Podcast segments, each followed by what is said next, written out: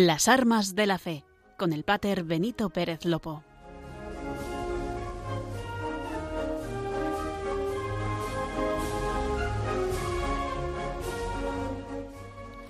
Muy buenas noches a todos los oyentes de Radio María. Reciban un cordial saludo. Comenzamos en este precioso viernes el programa de las armas de la fe. Y como cada viernes queremos acercarnos a la realidad y al día a día de nuestro arzobispado castrense de España. Me acompaña un viernes más María Esteban, quien nos ayudará a lo largo de todo el programa. Buenas tardes, Pater, y buenísimas tardes a todos los oyentes de Radio María, a los seguidores de las armas de la fe, a las nuevas incorporaciones y a los que por el motivo que sea acabáis de sintonizarnos.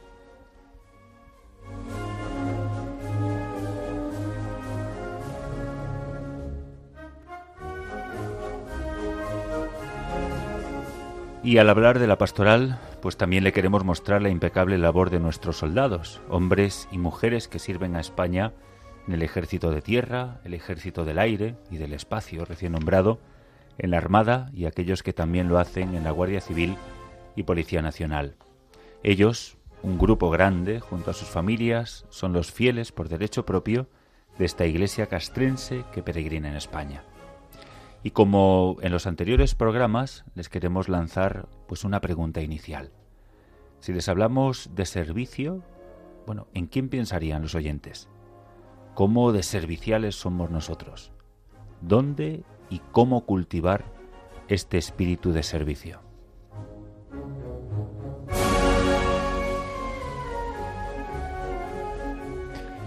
Y si alguien debe tener un espíritu de servicio, paciencia, abnegación, sufrimiento y una larga lista de valores, son nuestros compañeros del control de sonido. Hoy nos acompaña Marta Troyano, que nos acompaña y nos ayuda a realizar este programa.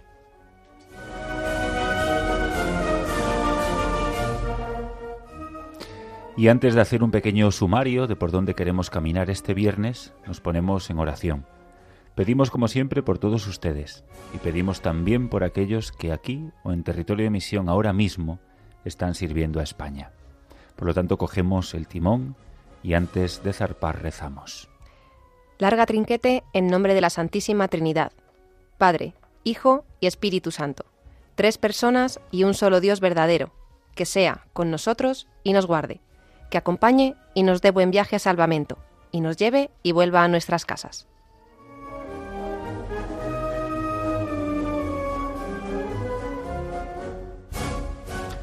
Y con todas las presentaciones iniciales, los saludos correspondientes y ya en camino, nos metemos en materia en esta nueva edición del programa de las armas de la fe. En esta hora que tenemos por delante, pues queremos hablarles, como siempre, del arzobispado castrense de España.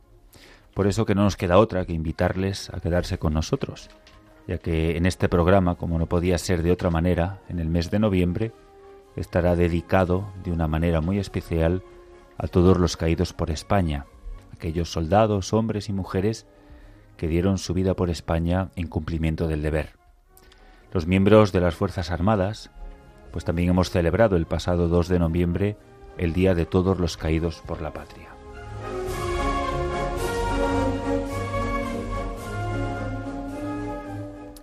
En todos los rincones de nuestra geografía, el ejército de tierra, la armada y el ejército del aire realizaron actos de homenaje en recuerdo a todos los que cumpliendo el juramento empeñado entregaron su vida por España. Por eso tendremos la oportunidad de hacer un pequeño rato de oración. Ella es nuestra mejor arma para la fe. Rezaremos por aquellos que sirviendo a España pusieron y entregaron su vida. Y también nos acompañará en este día el capitán de navío, don Enrique Rodríguez de Santiago. Con él tendremos la oportunidad de dialogar sobre este espíritu de servicio del que hoy queremos hablarles y ver un poquito su visión en conjunto de todos los valores y virtudes en el ejército. También María Esteban, pues siempre atenta al santoral, nos traerá en este viernes a Santa Teresa de Jesús. Quizá le sorprenda a alguno de nuestros oyentes el saber que es patrona del cuerpo de intendencia del ejército.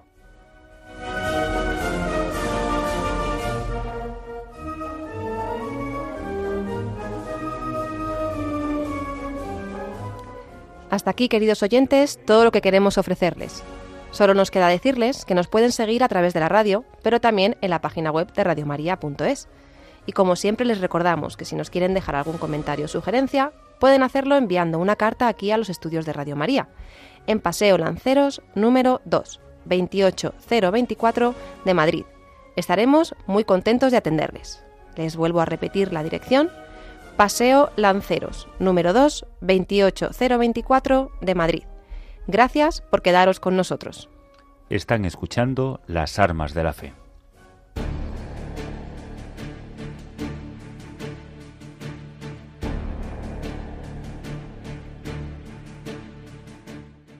Capellanes al servicio de las Fuerzas Armadas.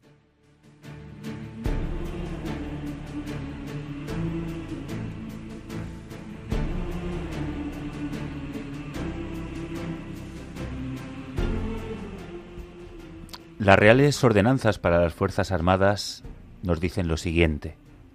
Los miembros de las Fuerzas Armadas se sentirán herederos y depositarios de la tradición militar española. Por eso, el homenaje a los héroes que la forjaron y a todos los que entregaron su vida por España es un deber de gratitud y un motivo de estímulo para la continuación de su obra. Cada vez que celebramos el acto a los caídos, recordamos a los soldados de todos los tiempos, hombres y mujeres encuadrados en los ejércitos de España, que un día lucharon con valor, sirvieron con lealtad y murieron con honor.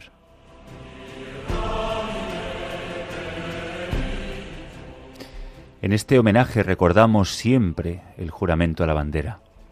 Es, sin dudarlo, uno de los actos más solemnes para un soldado, porque nos compromete de por vida, llegando, si preciso fuera, hasta el último sacrificio. Nuestra historia, la de nuestra patria, la de España, está repleta de ejemplos donde los militares españoles antipusieron su amor a España a cualquier otra consideración, contribuyendo con ello a que hoy, orgullosos de nuestro pasado, seamos una gran nación. Antes de hacer el acto a los caídos, queremos hablar de la curiosa historia del toque de oración. Ustedes conocen muy bien la música, que es la que nos acompaña en la sección de Bajo la bandera de Jesús, pero hoy aterrizaremos en su historia.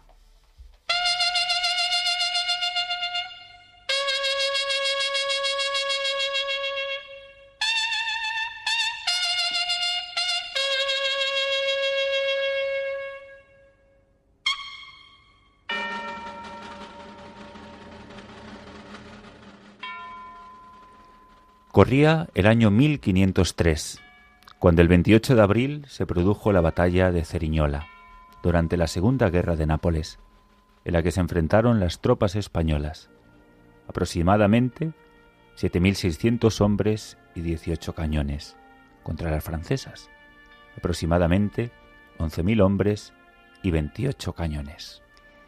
En esta fulgurante y cruenta batalla, pues duró apenas una hora y en la que se produjeron más de 4.000 muertos de la parte francesa y 100 en la española, se produjo un hecho.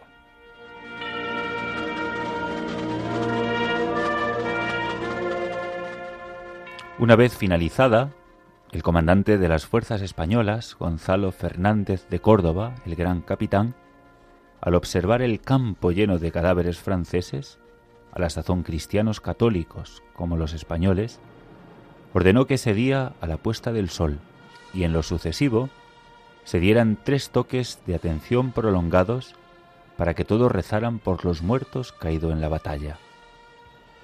A lo largo del siglo XVI y principios del XVII se extendió esta costumbre a todas las unidades españoles, siendo desde entonces que en todas las instalaciones militares tanto en territorio nacional como fuera de él, el toque de oración se interpreta diariamente, después de haber arriado bandera y al ponerse el sol, para homenajear a los soldados que han dado su vida por España. Con este toque se finaliza el Día Militar.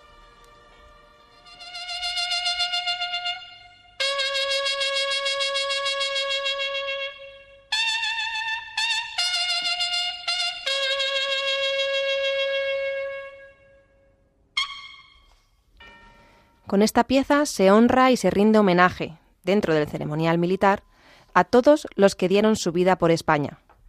En su último compás se realiza una descarga de fusilería con la que formalmente finaliza el acto de homenaje a los caídos. La existencia del toque de oración en los ejércitos del mundo pues tiene precisamente su origen en la batalla de Ceriñola.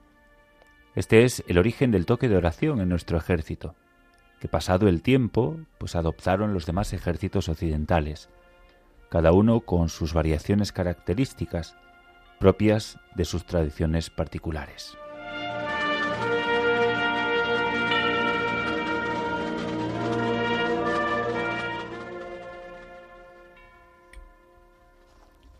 A continuación, vamos a realizar un acto completo. Les invitamos a unirse a la oración.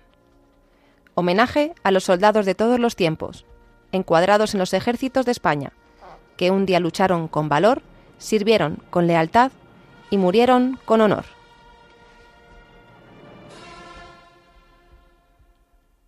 Lo demandó el honor y obedecieron, lo requirió el deber y lo acataron.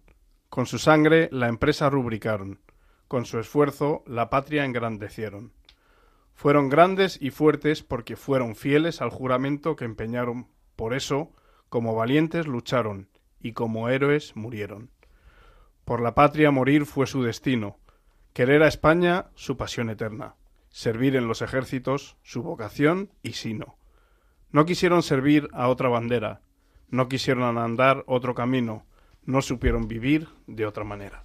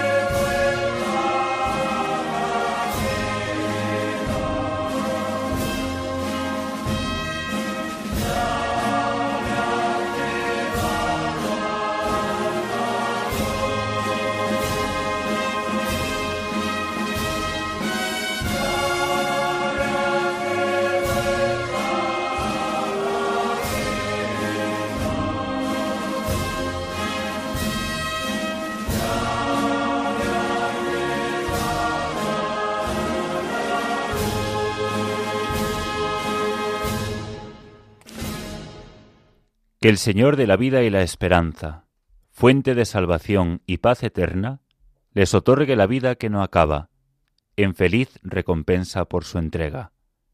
Que así sea.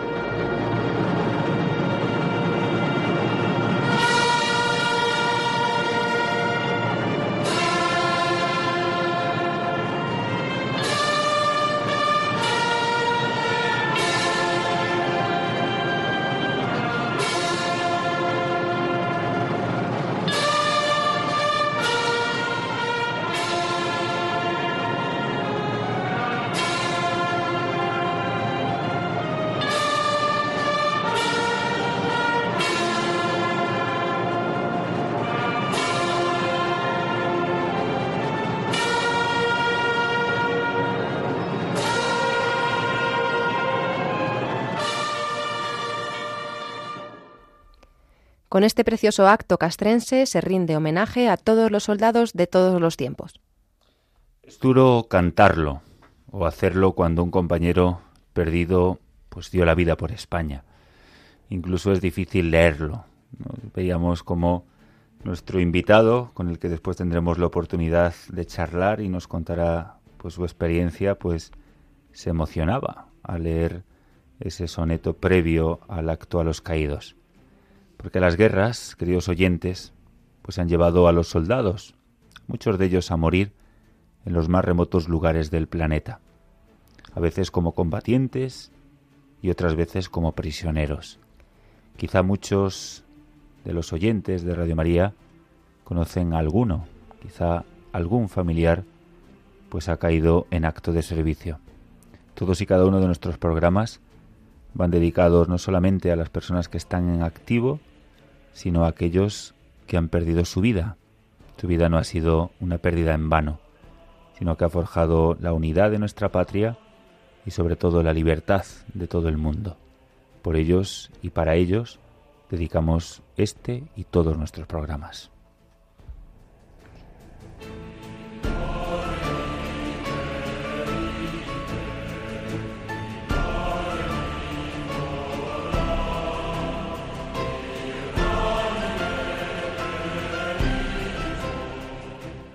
Por esa razón, en todos los lugares del mundo, por estas fechas, se hace un rendido homenaje que hoy, desde Radio María, queremos hacerles llegar.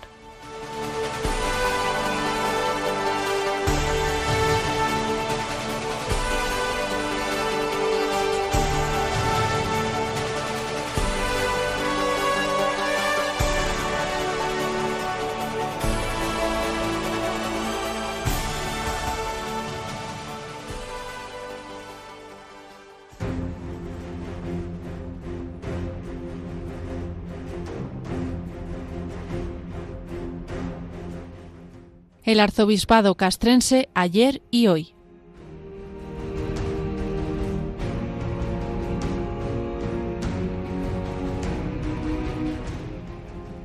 El amor se concreta en el servicio humilde, hecho en el silencio y también en lo escondido. Ya decíamos en estos programas anteriores que los valores militares de los que estamos hablando pues no son algo exclusivo y único de las Fuerzas Armadas. También de forma directa algunas veces y otra indirectamente podemos intuir que estos valores tienen un gran trasfondo religioso. Estos valores beben muy mucho de la fe, del Evangelio y del Espíritu que Jesús nos marca a todos los creyentes o incluso a los no creyentes. Todos sabemos que el espíritu de servicio lo lleva hasta el extremo en un acto muy concreto. Jesús, el Maestro, el Señor, lava los pies a sus discípulos, y les manda que hagan lo mismo entre ellos.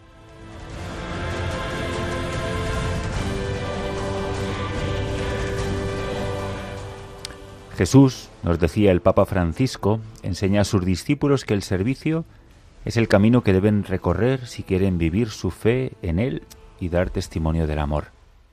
Por eso el lavatorio de los pies nos muestra el modo de actuar de Dios para con el hombre, no con palabras, sino con obras y en verdad ese amor que se concreta en el servicio humilde, hecho en el silencio y en lo escondido.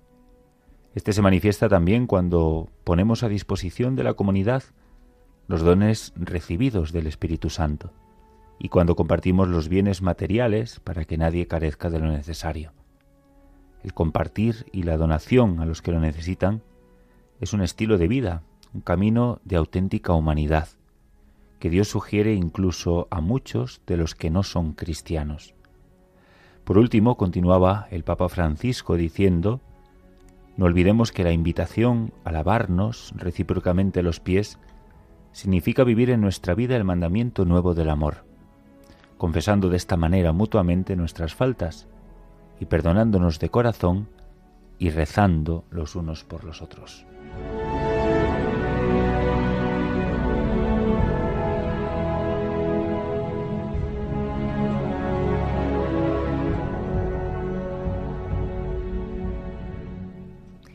Como lema de nuestro trabajo nos puede quedar en este día, para servir, servir. Porque en primer lugar, Para realizar las cosas hay que saber terminarlas. No basta querer hacer el bien, sino que hay que saber hacerlo. Y si realmente queremos, ese deseo se traducirá en el empeño por poner los medios adecuados para dejar las cosas acabadas con humana perfección. Pero también ese servir humano, esa capacidad que podríamos llamar técnica, ese saber realizar el propio oficio, ha de estar informado por un rasgo que fue fundamental en el trabajo de San José y debería ser fundamental en todo cristiano, el espíritu de servicio el deseo de trabajar para contribuir el bien de los demás hombres. El trabajo, como podemos leer en Es Cristo que pasa, de José no fue una labor que minase hacia la autoafirmación, aunque la dedicación de una vida operativa haya forjado en él una personalidad madura y bien dibujada. El patriarca trabaja con la conciencia de cumplir la voluntad de Dios, pensando en el bien de los suyos, Jesús y María, y teniendo presente el bien de todos los habitantes de la pequeña Nazaret.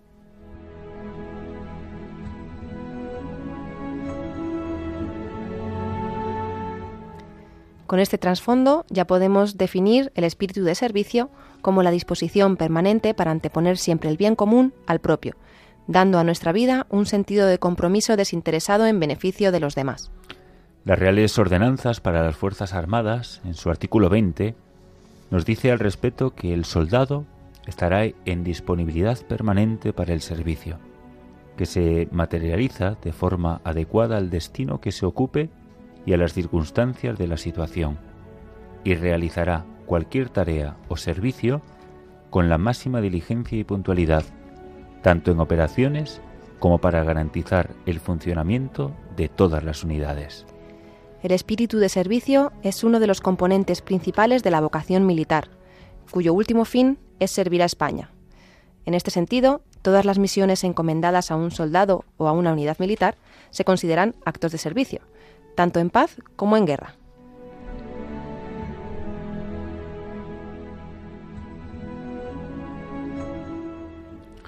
La propia plegaria del acto a los caídos que hemos rezado nos dice que por la patria morir fue su destino, querer a España su pasión eterna, servir en los ejércitos su vocación y sino.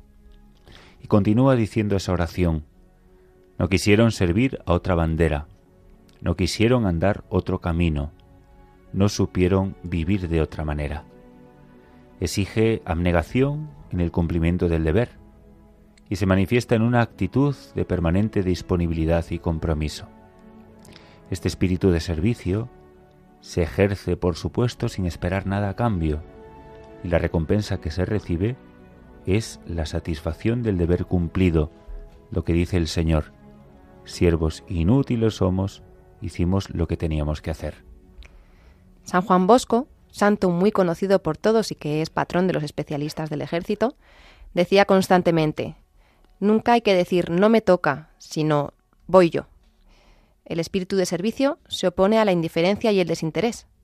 Por el contrario, impulsa a obrar con iniciativa y constante deseo de ser empleado en las ocasiones de mayor riesgo y fatiga. El militar que se conforma con cumplir estrictamente sus obligaciones vale muy poco para el servicio. Así, la vocación de servicio nace, bueno, pues del patriotismo y también de un compromiso firme con el ejército.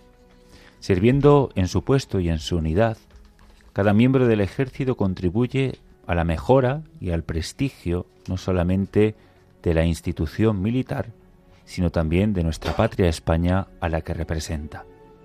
Si alguien lleva como lema este espíritu, pues ellos son los especialistas del ejército. Servir para servir. Maestro de maestros es su lema. Por eso escucharemos su himno antes de pasar con nuestro próximo invitado, con ese himno de los especialistas, a quienes desde aquí les enviamos un saludo muy afectuoso.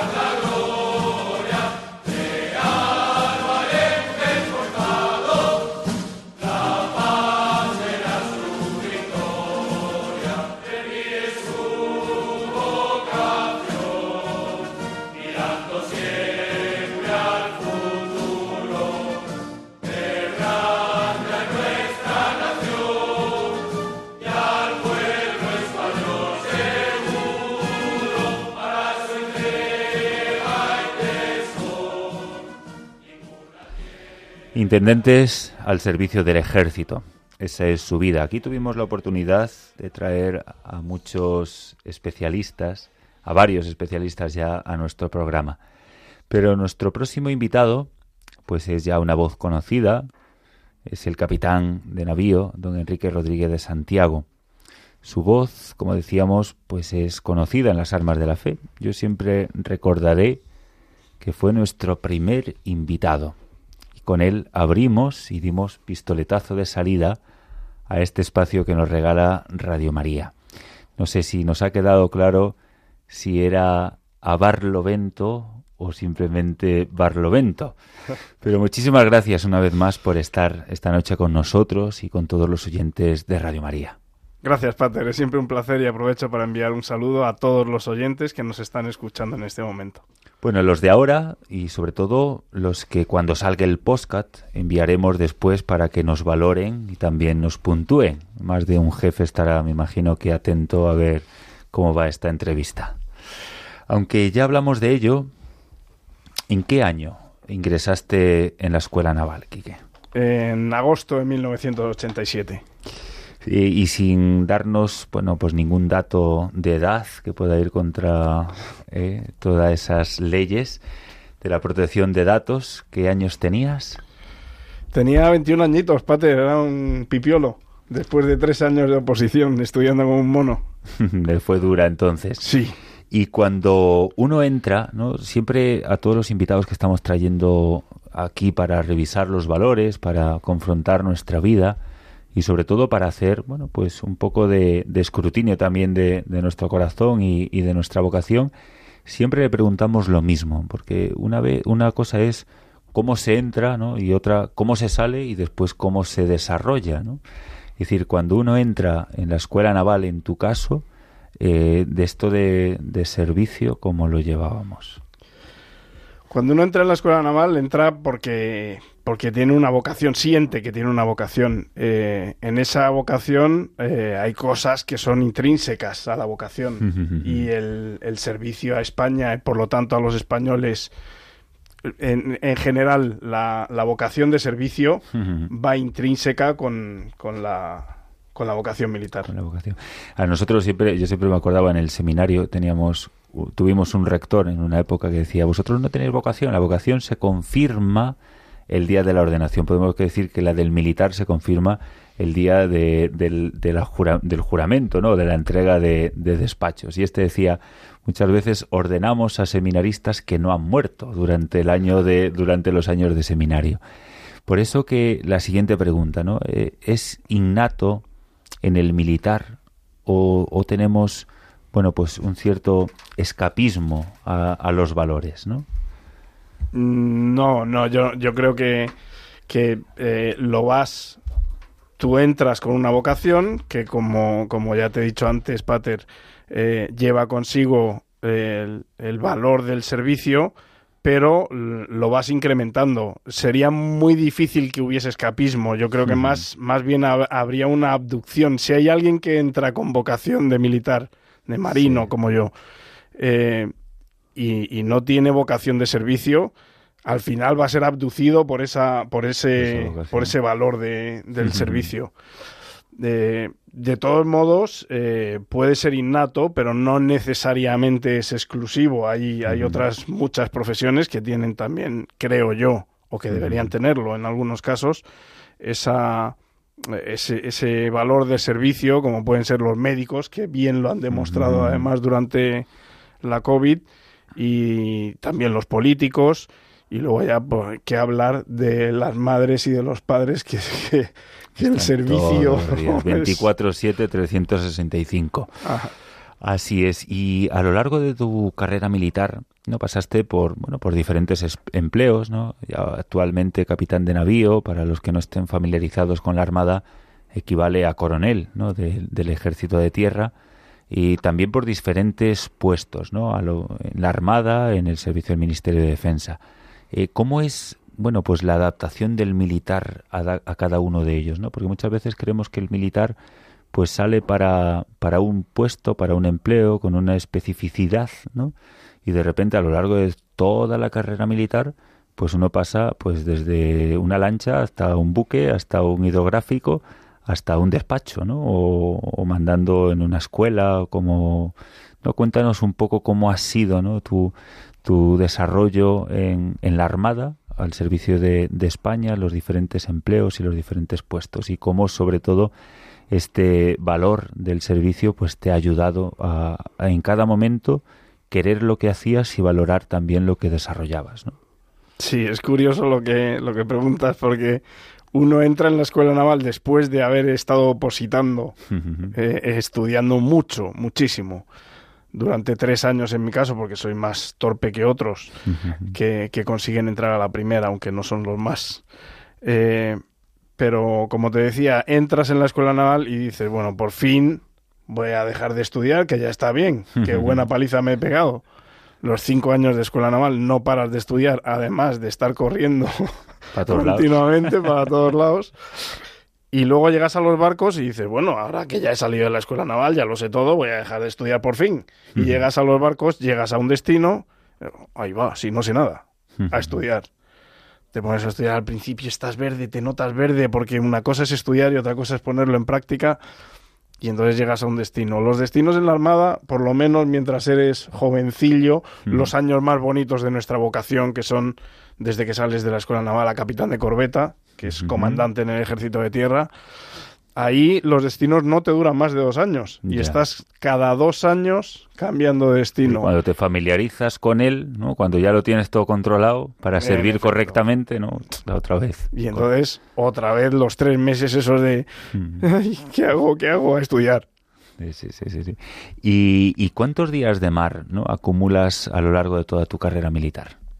Dos mil aproximadamente. Y la mayoría de ellos estuviste en buque hidrográfico, ¿no? No, no, no, no, La gran mayoría en fragatas, eh, pero he tenido también destinos curiosísimos y magníficos, como pueden ser el Juan Sebastián Elcano, mm. que es una maravilla. Se lo hemos y compartido. el Espérides. Espérides. El Espérides, que es es súper particular, es, es, un destino, no es un buque gris, pero eso también le pasa al Juan Sebastián Elcano, pero las peculiaridades que tiene el Esperides con respecto al Elcano, que es un buque blanco, este es un buque naranja, es, es, también muy particular. ¿Dónde desarrolla eh, la misión, digamos, el Esperides para que nuestros oyentes puedan aterrizarlo? Sí, en, en la Antártida. ¿Y cómo es la vida, bueno, en un barco, se puede estar preguntando nuestros oyentes? Pero sobre todo cómo es la vida en un barco en la Antártida, ¿no? cómo uno vive allí y es capaz ¿no? de, desarrollarse, de, de, vivir, ¿no? de convivir con otros en un espacio pues tan pequeño, con, con un bueno cometido tan específico durante seis meses, ¿no? aproximadamente, no sé cuánto dura esa misión del Hesperides y más. Y más. Eh, tan lejos, ¿no? Y donde la nada, la nada y no oyes nada, oyes la nada, como decía, ¿era Michael Ende en el, libro de Momo? Yo creo, que, era Michael Ende en el libro de Momo, escuchaba la nada, escuchaba el silencio, pues igual, si escucha el silencio es muy peculiar porque además eh, pues la dotación es muy limitada y sin embargo lo que hacemos es ser una plataforma para que puedan estudiar los científicos. O sea, le damos razón de ser a los científicos. Por eso eh, la, vocación de servicio ahí pues también es eh, muy particular. Ellos van embarcando y desembarcando, nosotros somos los que estamos ocho meses navegando sin parar y ellos van mandando equipos científicos que normalmente los manda el CSIC, presentan programas y entonces embarcan. Claro, están al principio muy perdidos y les tienes que ayudar porque el ambiente es muy hostil en la mar, el ambiente es muy, muy hostil en la Antártida, el ambiente es hostil, no, pero sí, peculiar en la vida militar. Y entonces se meten en ese barco y dicen, carambolas, ¿qué hago yo aquí? Y entonces, pues ahí estás tú para echarles una mano y que puedan sacar adelante su campaña científica. A mí me gusta definir a, los capellanes castrenses. Bueno, pues este programa de las armas de la fe va sobre todo del arzobispado y siempre concretamente del Servicio de Asistencia Religiosa de las Fuerzas Armadas. Me gusta referirme a nosotros, a los capellanes, como servidores de los que sirven a España. Es verdad que los que mm, viajan o los que trabajan eh, o desarrollan su vocación En el Esperides son los servidores de los, de los eh, científicos ¿no? que van allí a, desarrollar.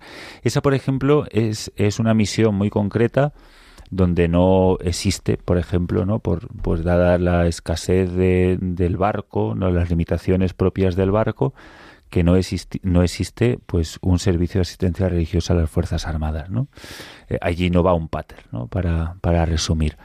¿Cómo se vive? ¿no? Uno, porque uno se, se alimenta y uno lleva, lógicamente, ¿no? su, su bagaje espiritual, pero ¿cómo se encuentra uno con Dios en la Antártida? ¿no?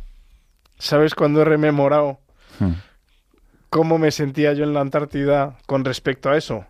Ahora con la COVID.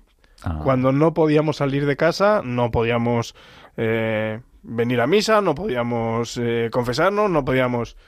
y todo eso, pues lo mismo. En...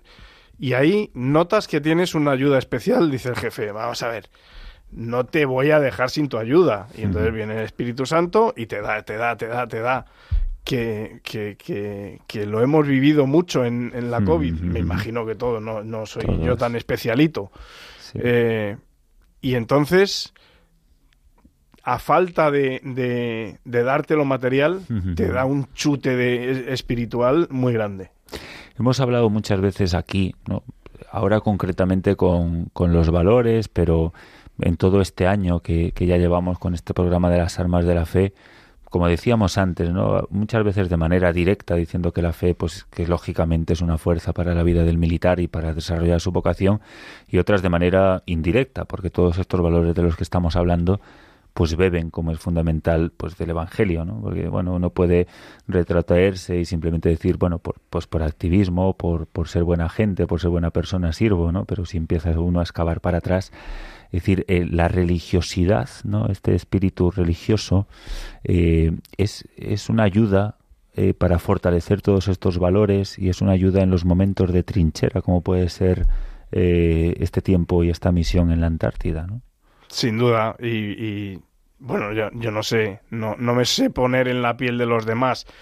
sí que he vivido experiencias que me han contado los demás mientras estaban conmigo embarcados en la Antártida pero yo no habría sido capaz de superarlo si no fuera por, por ese chute espiritual del, que te he hablado antes.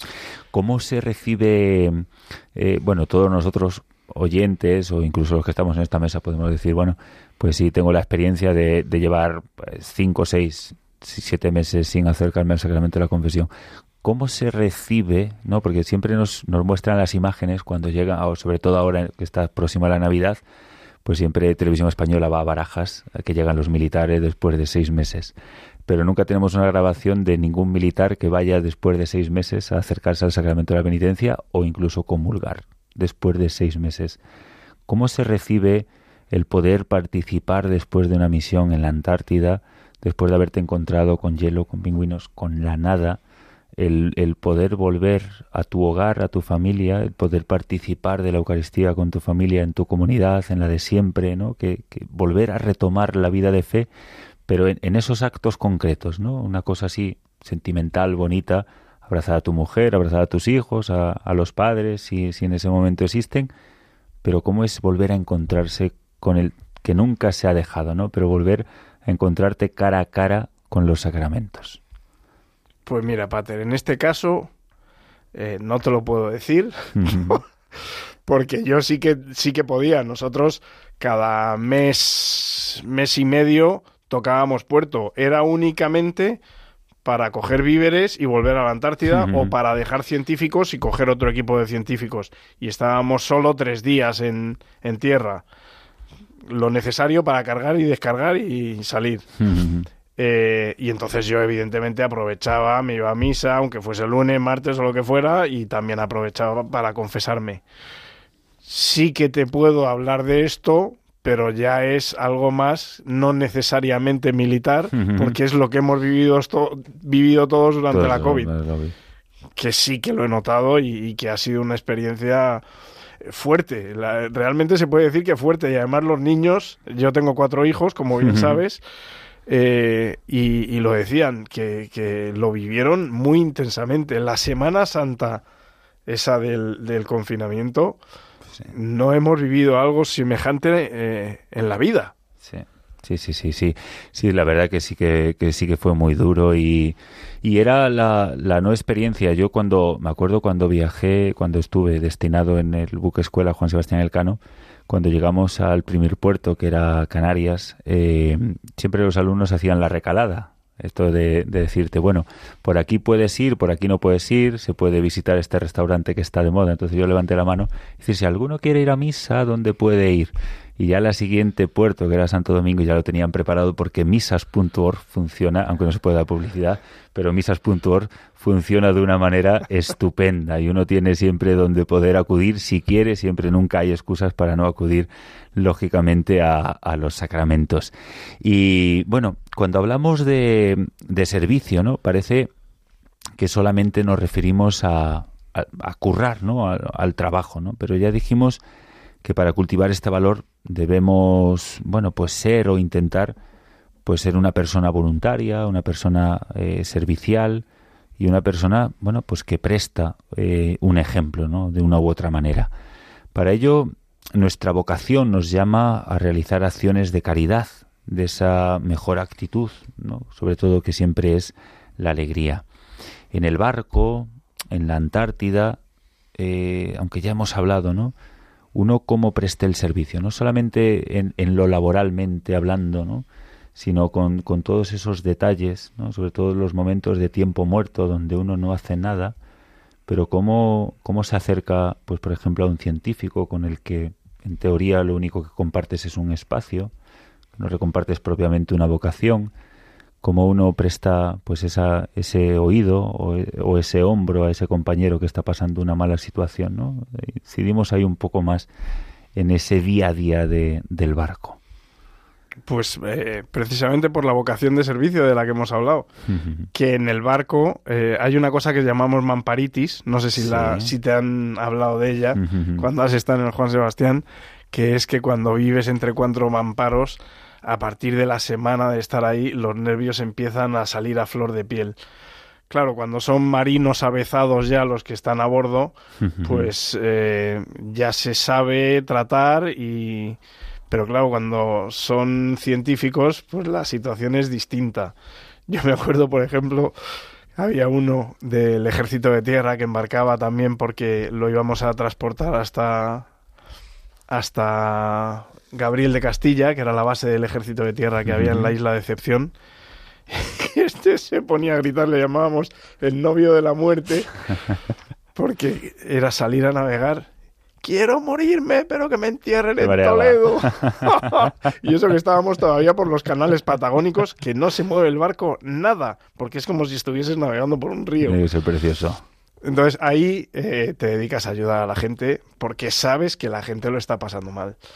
Eh, también me puede haber ayudado mucho, nosotros somos 10 hermanos. y, y, hay un moto que, nos, sí. que, que, es el moto de mi familia, que nos enseñó desde siempre mi madre, que era siempre alegres para hacer felices a los demás. Entonces, eh, intentar aplicar eso, llevarlo a tu vida, pues eh, ayuda mucho a los demás y siempre intentas llevarlo a cabo. Sí. Ya una familia con 10 hijos, con 10 hermanos, ya el tema de la mamparitis está ya su, está superado. superado. Eh, estamos en este mes de, de, noviembre, aunque no era una pregunta pactada, pactada no está ninguna, ¿no? pero programadas. Eh, ¿Tuviste compañeros y que de, de promoción que falleciesen en acto de servicio? No. ¿No tuviste? Pero sí conocidos, ¿no? Sí, conocidos, sí, por supuesto. Además llevo J1 en el mando de operaciones eh, y eso está muy en, muy en mi trabajo ahora mismo, claro. ¿Cómo se vive la situación de, de una noticia, no? Muchas veces, eh, bueno, pues, pues vemos la, la vida militar, lo bonito de la vida militar que se nos muestra pues el 12 de octubre, el Día de las Fuerzas Armadas, y muchas veces, bueno, pues incluso, bueno, yo creo que ya nuestros oyentes están muy familiarizados, pero esa sensación de decir qué hace, ¿no? En el día a día un, un militar. Y yo escuchaba las declaraciones de, de un político ahora, bueno, pues hace muy poco, que decía que todos tienen el servicio, ¿no? El médico, el bombero, el frutero, el fontanero, lógicamente más allá de la remuneración económica pero el militar lo tiene exclusivo en el sentido de que su vocación y su compromiso es incluso hasta derramar la sangre, ¿no? porque el fontanero puede apartarse, pero el cómo se vive uno siendo militar, ¿no? El tramitar, si vale la expresión, eh, pues la disfunción ¿no? de, un compañero que ha fallecido en acto de servicio. ¿no? Sí, en lo primero que piensas, indudablemente, es en su familia. y es lo que, lo que orienta todos tus pensamientos y todas tus acciones. Eh, luego ya te pones a repasar todos los procedimientos que tienes que hacer para porque todo está bastante estructurado para que no haya meteduras de pata. Pero indudablemente lo primero eh, que te lleva a actuar es pensar en su familia. Y luego ya todo saldrá. Em, con respecto a lo que me dices de las distintas vocaciones, hombre, sí que es cierto que hay otras vocaciones, como hemos dicho antes, que, deberían llevar implícito el, valor del servicio. Pero coincido contigo que en, lo militar eh, es que el que se mete a militar no se mete a militar como un modo de vida, sino que te metes a militar porque te gusta, porque te, entusiasma eh, y eso lleva consigo un, un, valor de servicio, pero mm, te ganas la vida haciendo ese trabajo no es que hayas decidido ganarte la vida haciendo ese trabajo. no, sé si me estoy explicando muy bien. Sí, completamente, completamente. Y eso nos enlaza con la, con la siguiente, bueno, y ya por, por el tiempo, última pregunta. Además de, militar, ¿no? Eres otra vocación importantísima, esposo y padre. Eh, este valor castrense y militar del servicio nos ayuda también en el hogar o se aparta y dejamos espacio otra manera de plantearlo, ¿no? Yo con ello no ponía ahí que no que no digo que levantes a tus hijos a toque de diana, pero la parte militar sí que incide, ¿no? Eh, en la manera también de educar, ¿no? Y de y de plantear la, la vida, ¿no? Siempre decimos que todos estos valores lógicamente no se dejan en el cuartel como podemos dejar lógicamente el uniforme, sino que es una vocación 24/7, independientemente de que estés o no estés en, en el cómo se transmite ¿no? a, la, a la familia y cómo, y cómo eso te, te ha ayudado o te, o te ayuda en estos años de, de matrimonio, en estos años de, de forjar esa, esa familia. ¿no? Eh, sí, yo, yo creo que es idéntico. el valor de servicio en la familia como padre es, es, idéntico, pero es igual que cuando tienes subordinados y les tienes que enseñar eh, cómo hay que hacer las cosas a bordo del barco. Eh, evidentemente no se lo dices con cariñitos y con... pues se lo explica como se lo tiene que explicar. Momentos más duros y momentos, más... duros y, luego intenta ser un buen jefe porque al fin y al cabo un oficial de la Armada, bueno, igual que, que un oficial de cualquier ejército, lo principal que somos, lo más importante que somos, es directores de hombres. Si no eres un director de hombres, eh, eh, no, vas a conseguir que te sigan a la guerra y si no consigues que te, que te sigan a la guerra, no estás cumpliendo tu objetivo de oficial. Sí, sí, sí. Eh, entonces, pues con mis hijos igual. tienes que enseñarles a desenvolverse en la vida para que se desenvuelvan en la vida a veces le tienes que meter caña y tienes que apretar un poco las tuercas y otras veces todo lo contrario. Decir, aunque se merezcan que le, que le des una colleja, eh, aflojas un poco porque sabes que en ese momento no es lo mejor eh, y dulcificas para que vayan aprendiendo. Bueno, me consta que esos cuatro irían contigo a la guerra, así que adelante con ello. Bueno, nos, nos ha acompañado ¿no? en, esta, en esta tarde una vez más eh, el capitán de navío, don Enrique Rodríguez de Santiago, Quique, para los amigos.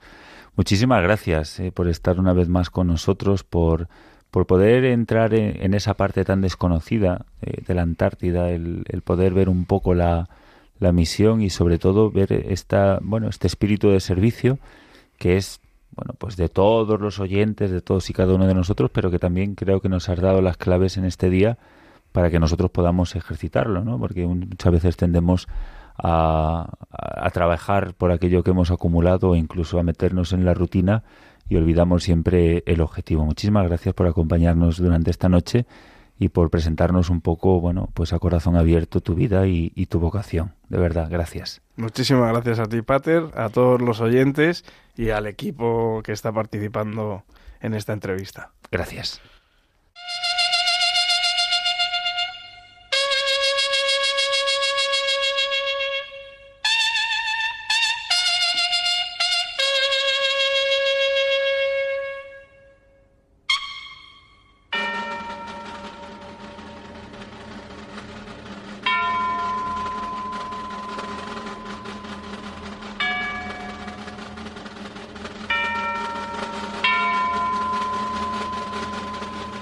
Bajo la bandera de Jesús.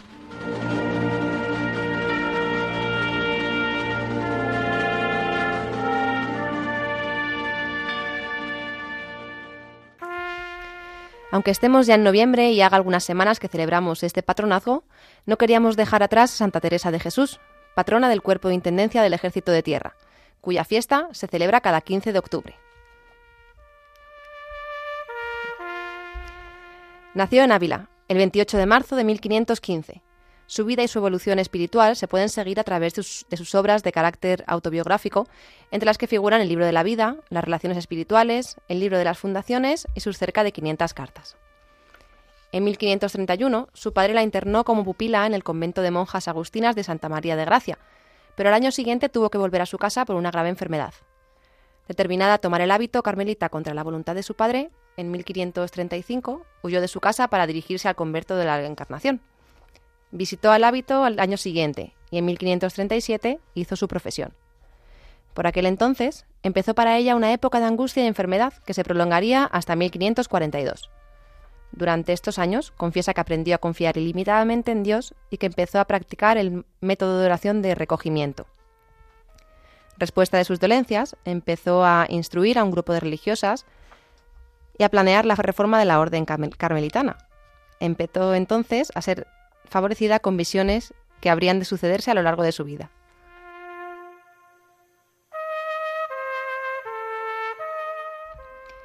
Su ideal de reforma de la orden se concretó en 1562 con la fundación del convento de San José.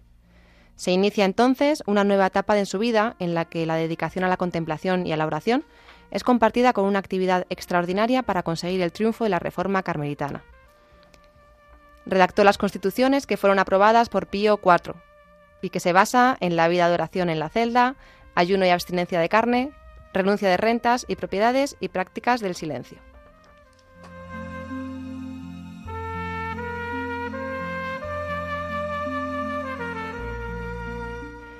La idea de la designación de Santa Teresa de Jesús como patrona del cuerpo de Intendencia fue promovida en 1890 por los entonces profesores de la Academia de Intendencia de Ávila.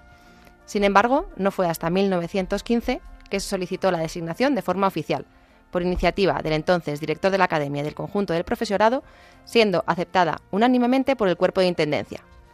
Santa Teresa fue declarada oficialmente patrona del cuerpo de Intendencia el 22 de julio de 1915.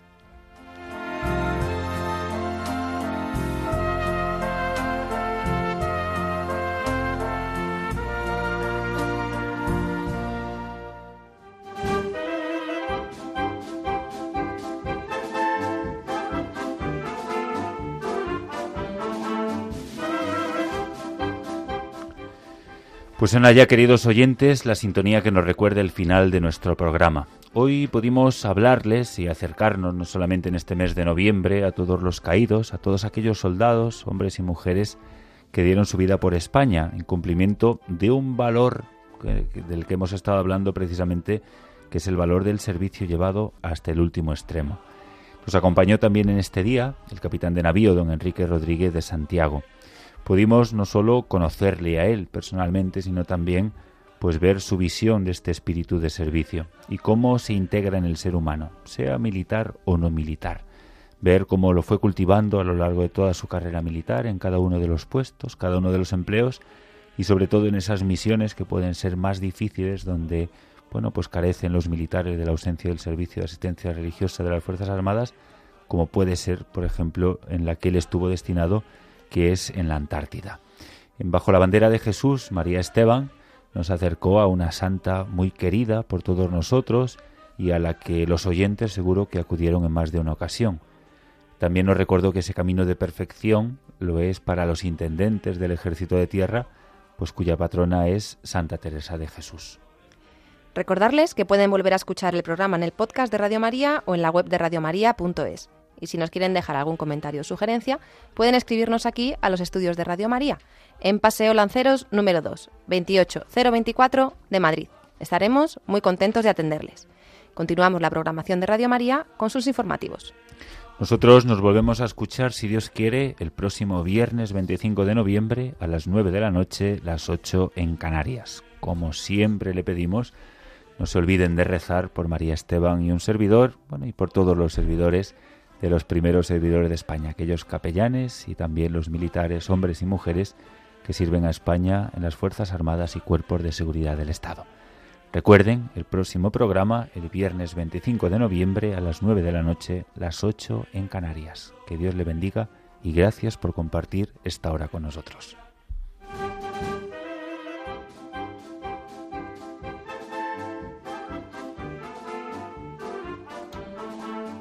Han escuchado Las Armas de la Fe con el Pater Benito Pérez Lopo.